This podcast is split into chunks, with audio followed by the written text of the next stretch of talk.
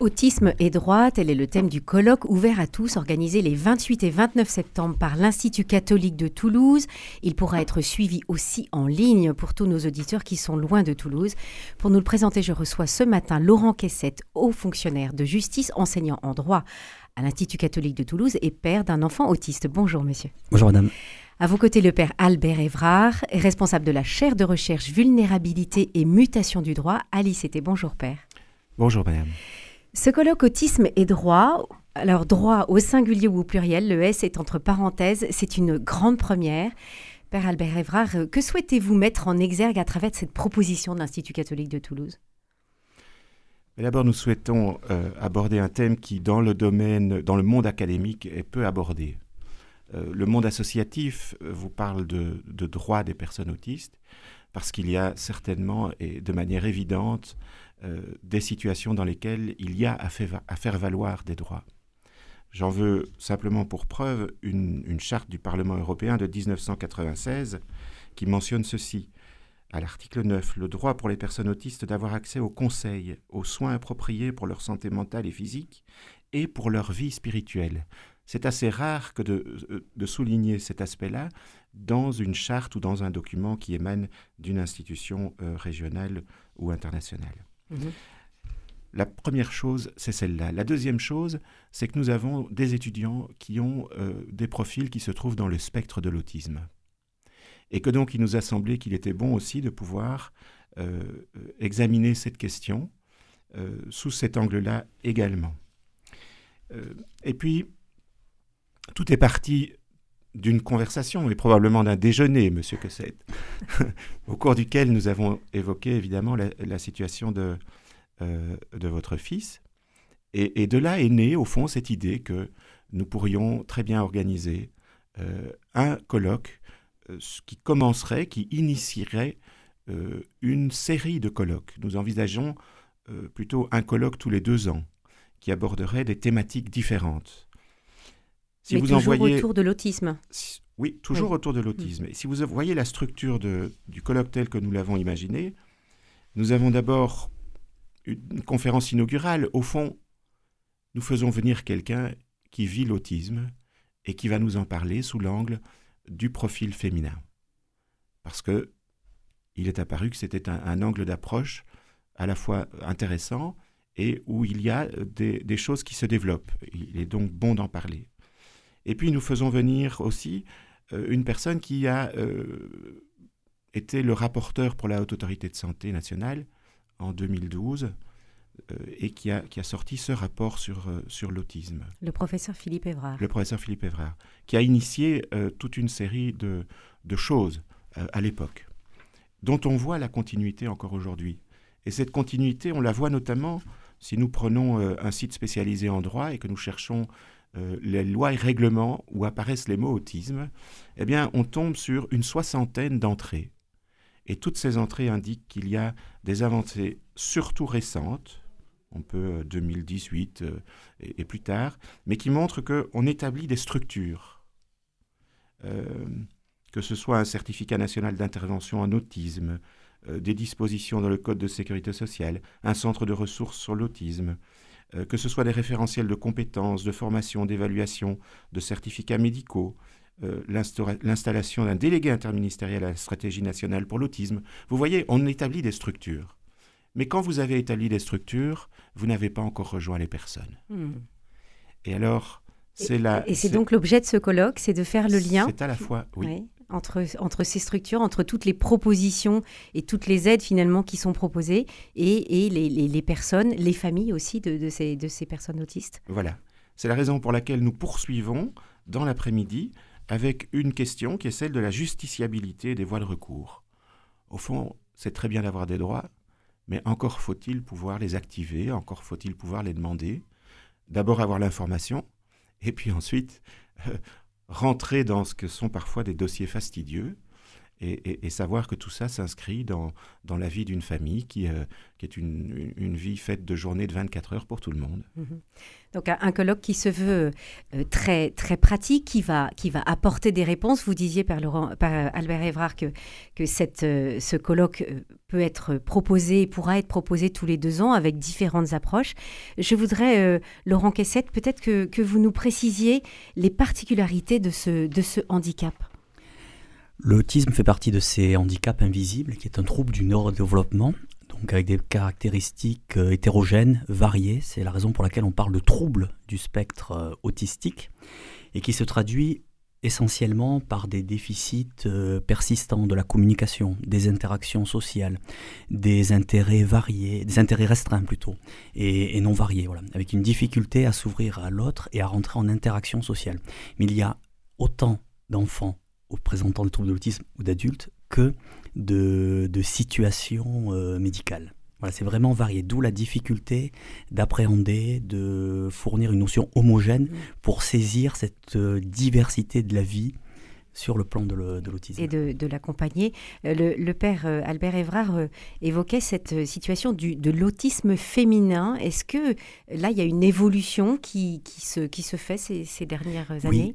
En matière de détection, il est plus difficile, selon les scientifiques, de détecter l'autisme chez les personnes euh, féminines, femmes, que chez, les, que chez les hommes, chez les garçons. Donc là, il y a une évolution avec un regard scientifique qui est en train d'évoluer. Et d'où la raison d'inviter cette, cette, conférencière qui est autiste et qui voilà, nous parlera de ses spécificités. Mhm.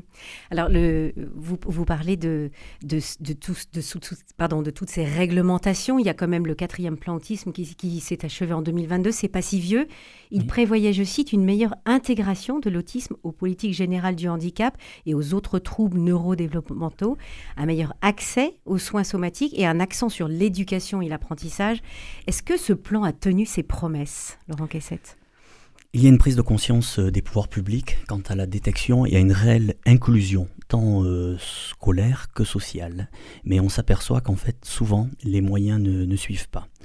Le taux d'emploi des personnes adultes autistes, qui est de 600 000 euh, personnes autistes en France, est de 0,5%, 0,5% en milieu ordinaire, en milieu de travail ordinaire, dans une entreprise. Hein. On peut citer quelques exemples de réussite d'entreprise mais ce n'est pas la, norme encore, la mmh. majorité. Mmh.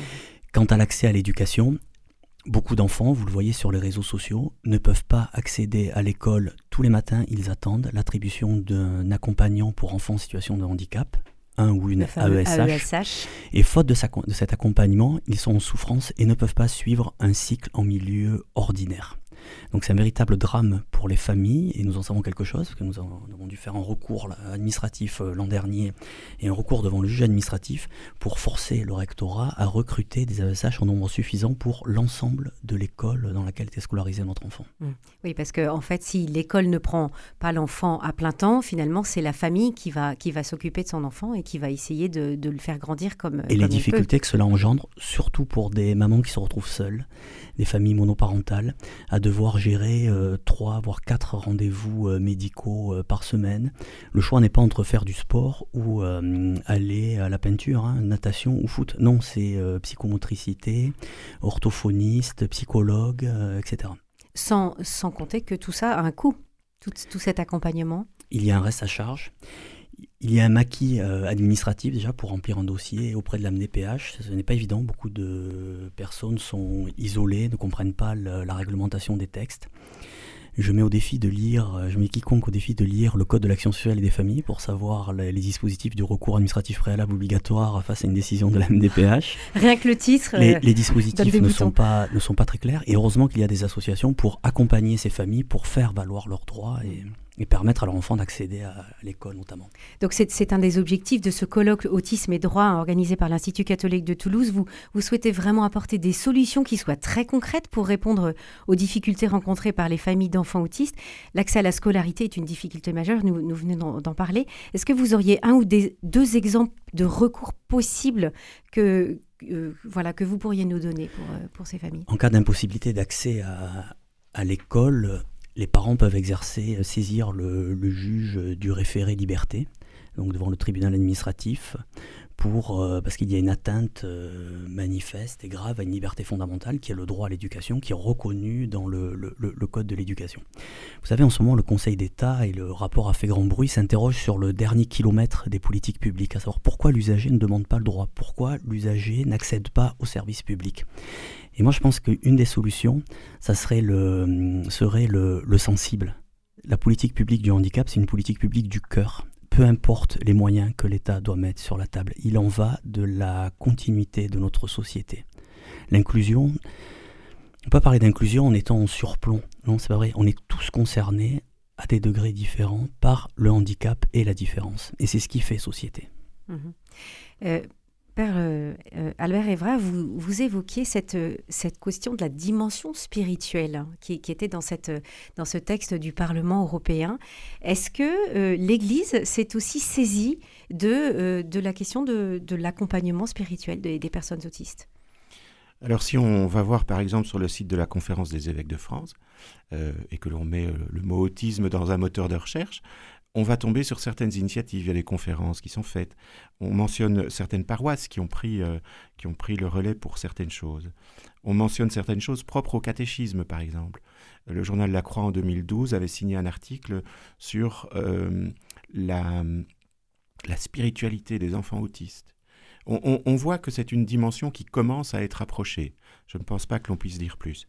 Et si on, va voir à un niveau qui est davantage universel, qui est celui de, la pensée sociale de l'Église ou de la doctrine sociale de l'Église, on l'appelle comme, comme, on le souhaite, euh, on voit très peu de documents et essentiellement des interventions qui sont faites par euh, euh, un, un, dicaster, c'est-à-dire une autorité dans, dans l'Église, à l'occasion de la journée mondiale de l'autisme qui se tient le 2 avril de chaque année.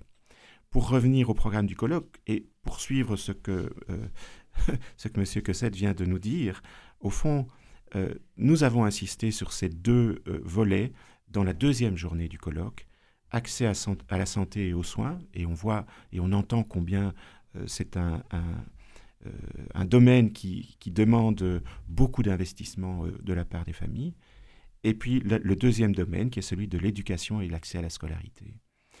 Euh, je voudrais aussi dire que nous avons euh, parmi les personnes qui, euh, qui viennent parler l'expérience d'un avocat. Alors pour ce dernier premier ou ce dernier kilomètre, ce premier kilomètre pour les familles, il est dernier pour l'administration, mais il est premier pour les familles, entendre ce qu'un avocat peut nous dire à propos de, de la manière d'accompagner pour accéder au droit, ce sera sans doute quelque chose de très intéressant. Mm-hmm. Et puis, en intervalle de ces deux journées, euh, une soirée est proposée avec un documentaire euh, qui, s'intitule Le petit chasseur de fantômes.